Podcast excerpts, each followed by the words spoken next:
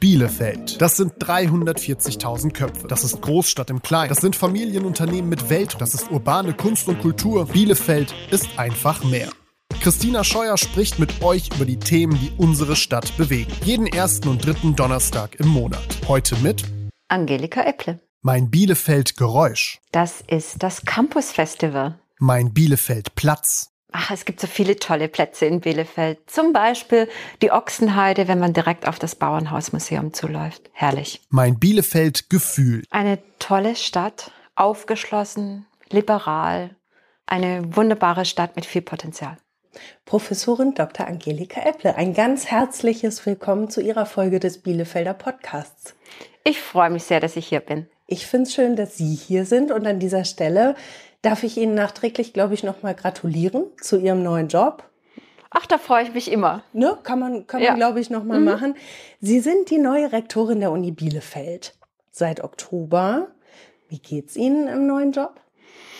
Ach, es ist jeder Tag noch richtig aufregend, so wie heute zum Beispiel. Mhm. Ähm, es macht mir sehr, sehr viel Freude. Ist auch ein bisschen anstrengend, muss ich sagen. Mhm. Und ähm, ein toller Start. Es ist ja mit Sicherheit kein 9-to-5-Job, oder? Kommen Sie momentan zum Schlafen? Also ich habe die erste Woche mal tatsächlich zusammengerechnet und ich glaube, ich war am Donnerstagabend schon bei über 50 Stunden mhm. und das Wochenende habe ich auch noch viel getan. Also es ist im Moment schon sehr, sehr viel, aber ähm, ich glaube, dass ich das, wenn ich ein bisschen länger noch in dem Amt drin bin, auch tatsächlich so hinkriege, dass es immer wieder Pausen gibt, weil die sind ja extrem wichtig. Ja, total. Ganz ja. wichtig. Ja. Ja. Aber Sie strahlen, das freut mich. Ja, es macht mir einfach richtig viel Freude. Ja. Ich habe es mit tollen Leuten zu tun und es sind so viele Gespräche. Überhaupt ist der größte Anteil meiner Arbeit mit anderen Menschen sprechen und es macht einfach sehr, sehr viel Spaß. Ja. Ja, das kann ich mir vorstellen. Sie sind die erste Frau in dieser Position.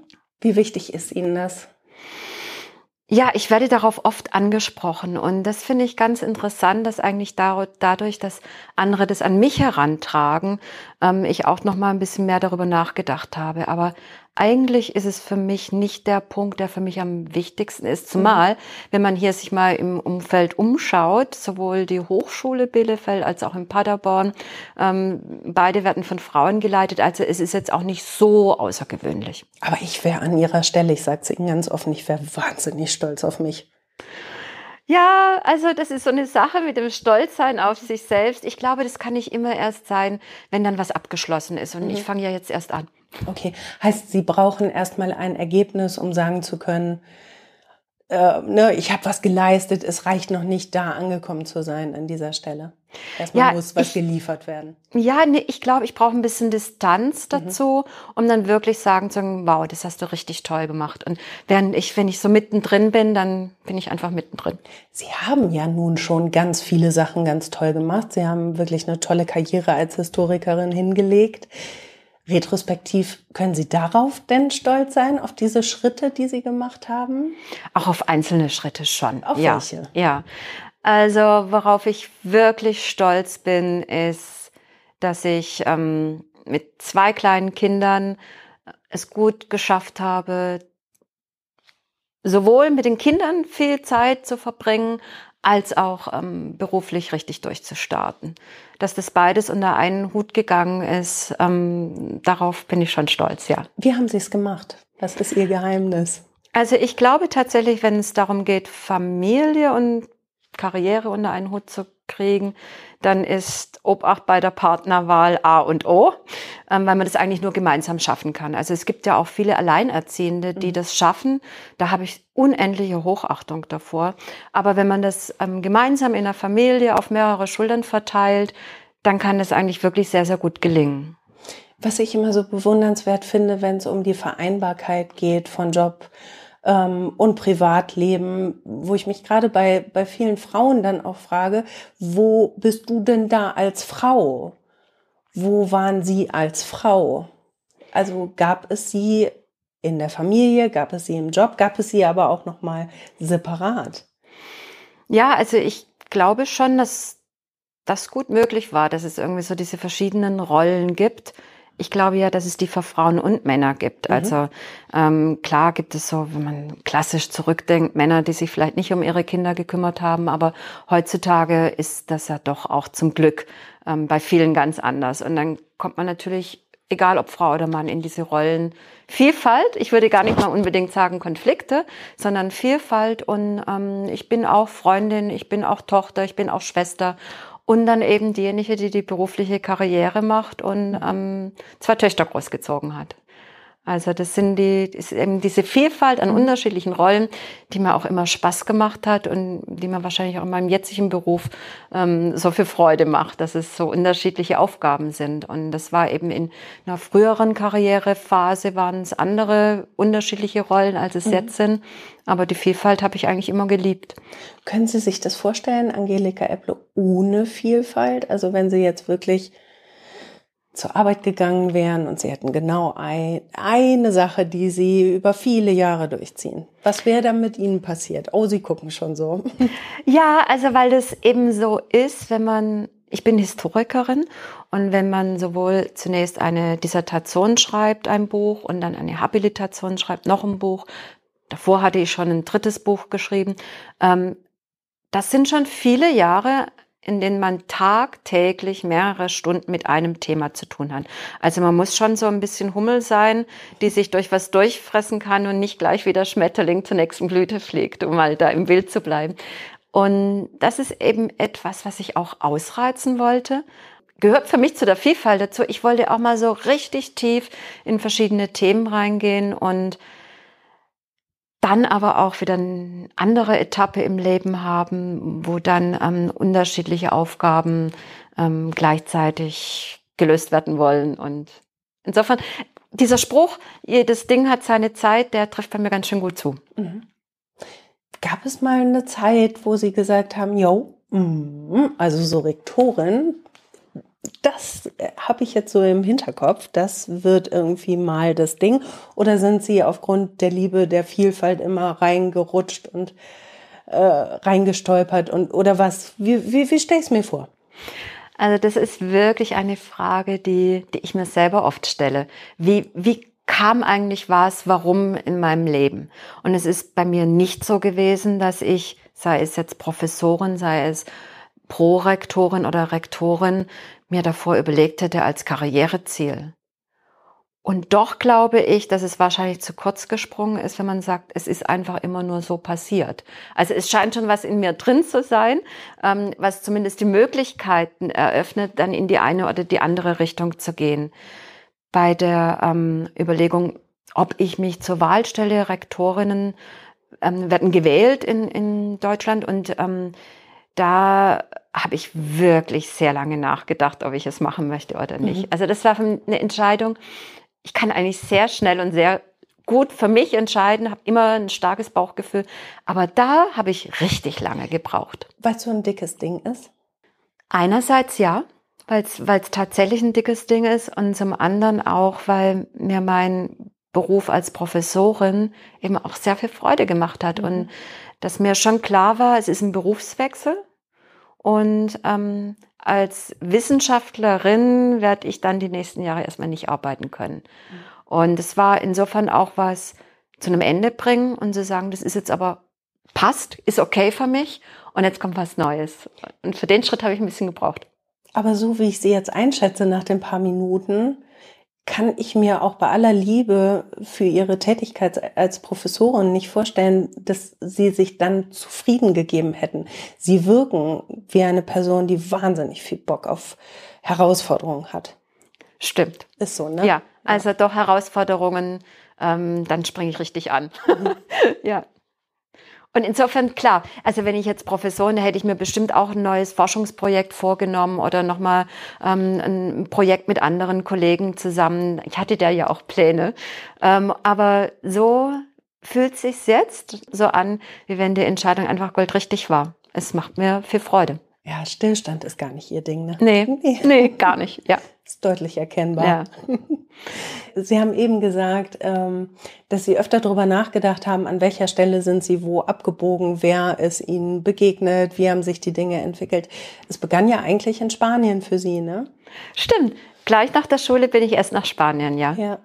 Haben Sie mal äh, darüber nachgedacht, was passiert wäre, hätten Sie sich jetzt meinetwegen unsterblich dort verliebt oder hätten, äh, es wäre irgendwas passiert? Was sie in Spanien gehalten hätte, wie sie heute wären. Überlegen Sie sowas? Ja, weil ich habe mich unsterblich verliebt in Spanien. Guck es dir an.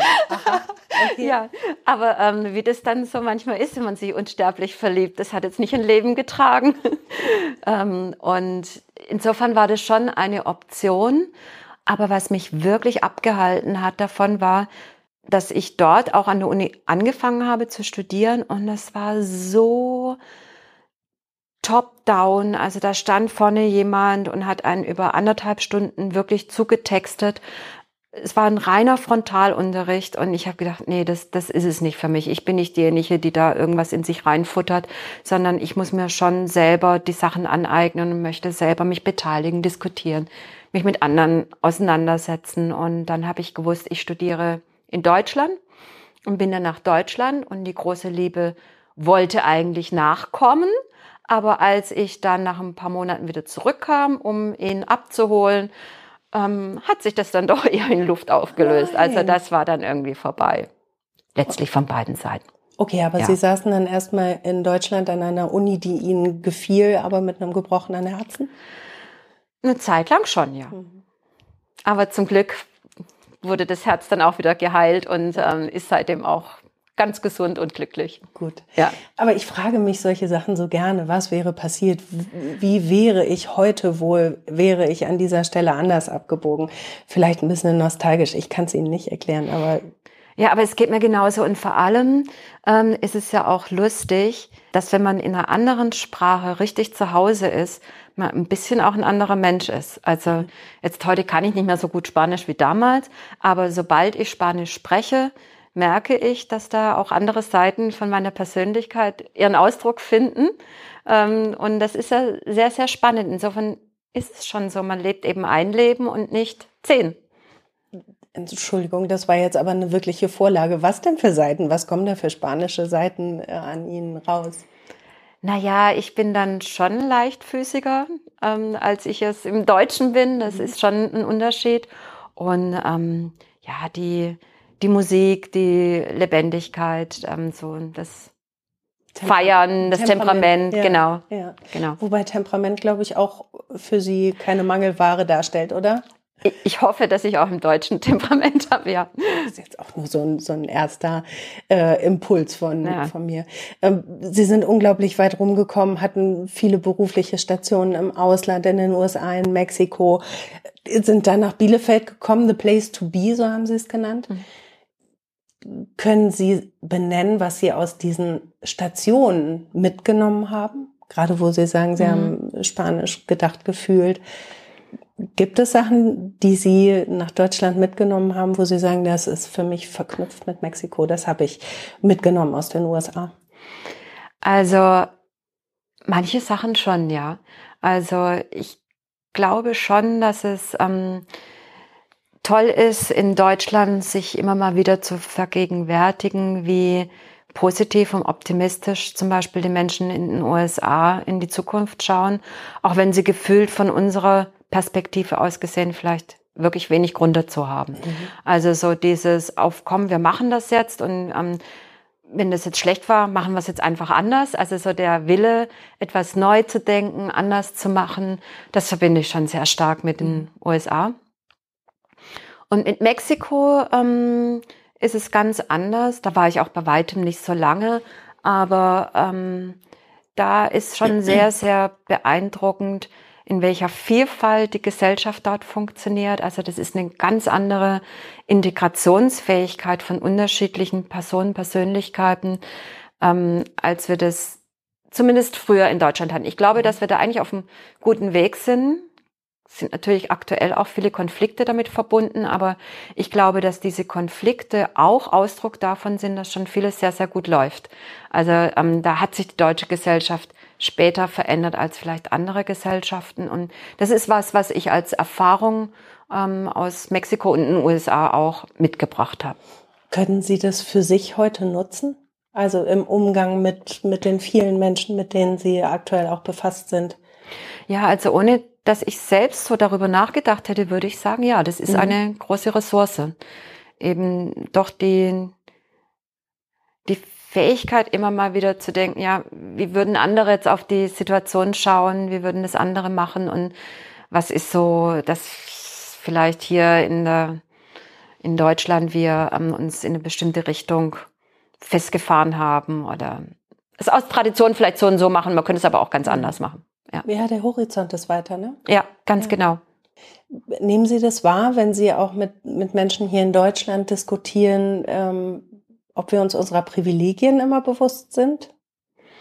Ja, also mit der Frage, da liegt schon, in der Frage liegt schon sowas drin. Also ich glaube, wir sind uns der Privilegien oft nicht bewusst, ganz klar. Und ähm, das ähm, fängt ja mit ganz vielen politischen Themen an, wo wir uns eigentlich eingestehen müssten, an anderen Stellen und Orten der Welt schlagen die Probleme nochmal in ganz anderer Härte auf. Im Moment ist es ja schon so, dass wir noch, die Frage ist wie lange, aber schon auch ähm, ja, zu den Glückseligen gehören dieser Erde. Und es sind riesige Privilegien, die wir mhm. haben.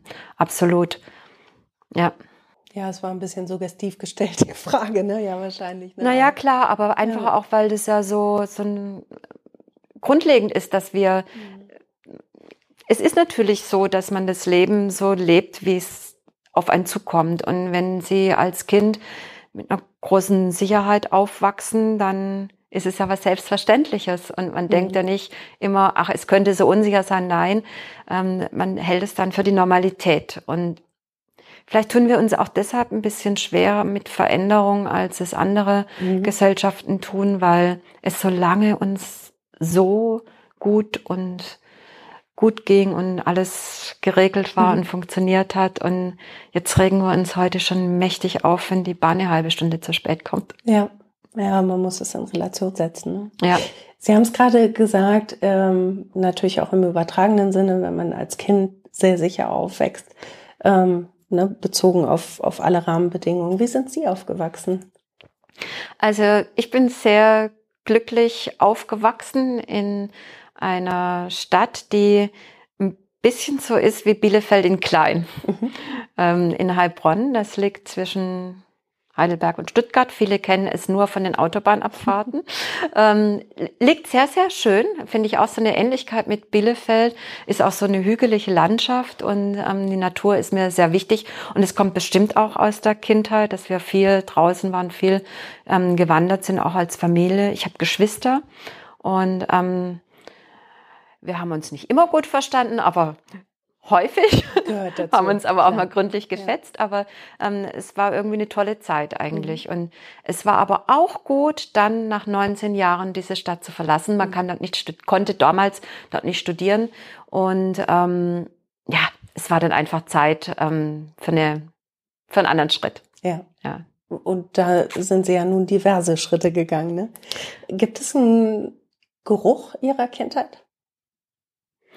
Ja, also ähm, eine Großtante von mir hatte auch einen Weinberg und ähm, meine Eltern und wir, wir wohnten dann, als ich so in die vierte Klasse kam, also kurz vorm Gymnasium, sind wir umgezogen in eine Region, wo auch direkt die Weinberge dahinter äh, sind. Und das ist mit vielen Gerüchen verbunden. Also wenn man dann in der Weinlese hilft oder wenn der Wein gemacht wird, das war schon sehr prägend. Und von ja. diesem Weinberg aus ging es dann raus in die große weite Welt auf so viele Stationen. Ja, genau. Ich stelle mir das wahnsinnig schön vor, so viele Stationen zu erleben, ähm, das aufzusaugen, so viel zu lernen, so viele Menschen kennenzulernen, bedeutet aber auch immer, dass man sich jedes Mal wieder trennen muss. Können Sie es gut?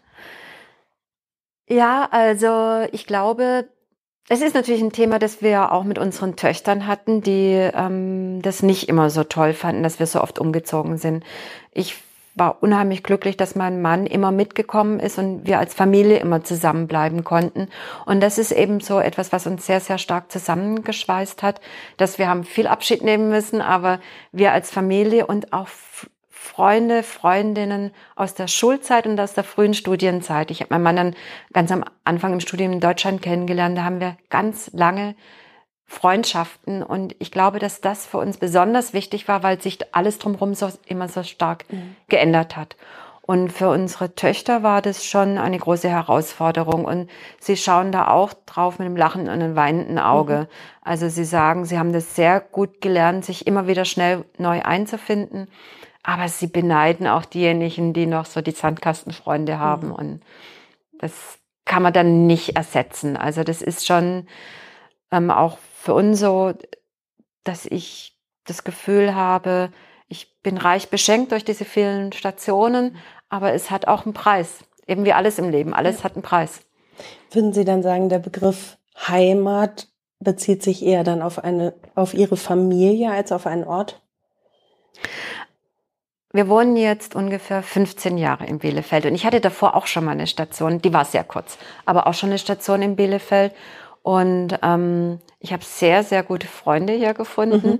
und ähm, diese Stadt und auch was sie mir ja auch beruflich ermöglicht hat, das ist für mich jetzt so wichtig geworden, dass ich schon sagen würde, ja, hatte ich auch überlegt, ob ich das antworten soll beim Bielefeld-Gefühl. Ja, ich glaube, ich bin hier angekommen. Ja. Und das ist auch ein sehr schönes Gefühl. Also so ein bisschen, ja, zur Ruhe kommen ist vielleicht das falsche Wort, weil es ja auch ein Neuaufbruch ist, aber nicht mehr so das Gefühl, mir immer wieder eine neue Heimat suchen zu müssen.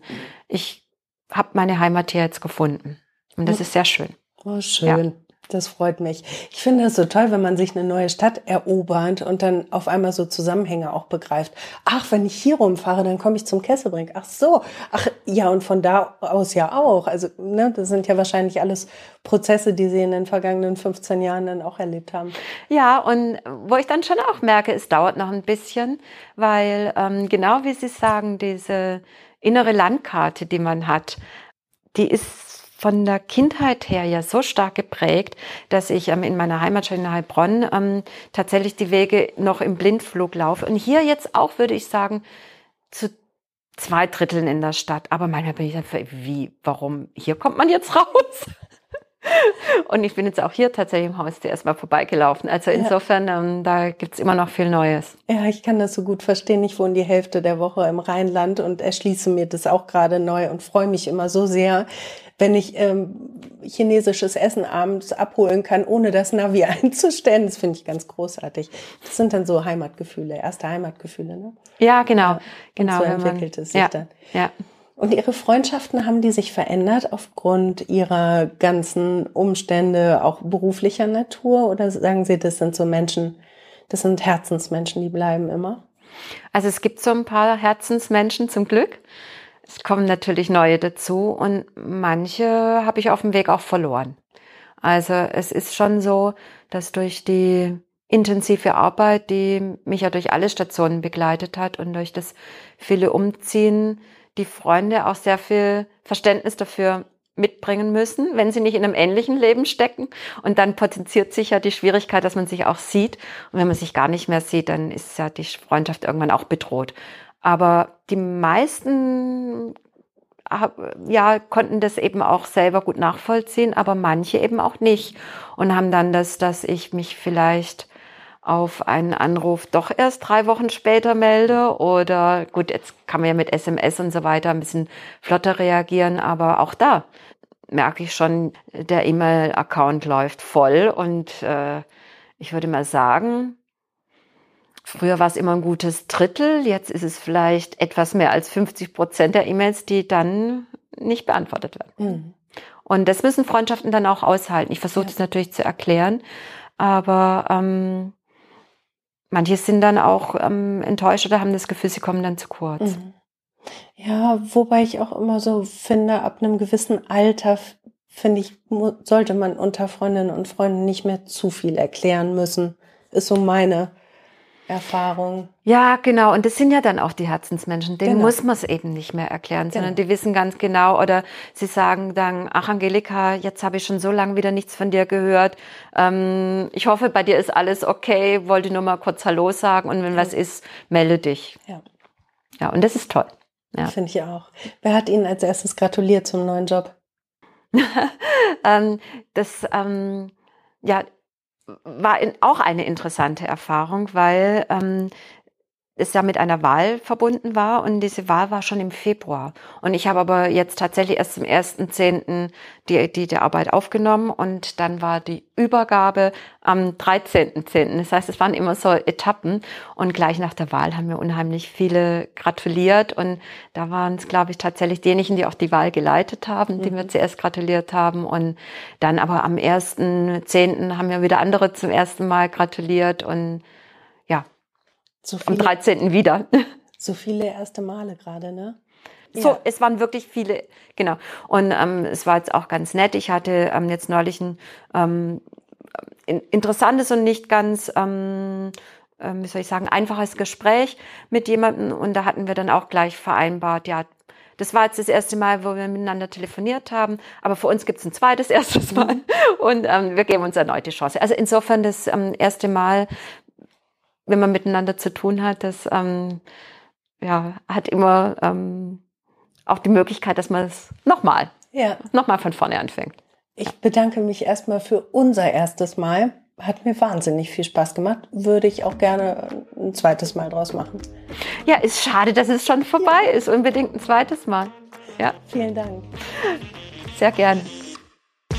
Bielefelder, der Podcast für Stadtmenschen wird präsentiert vom Bielefelder Tipps Verlag, der Social Media und Podcast Agentur Kunden fokussiert und der Bielefeld Marketing.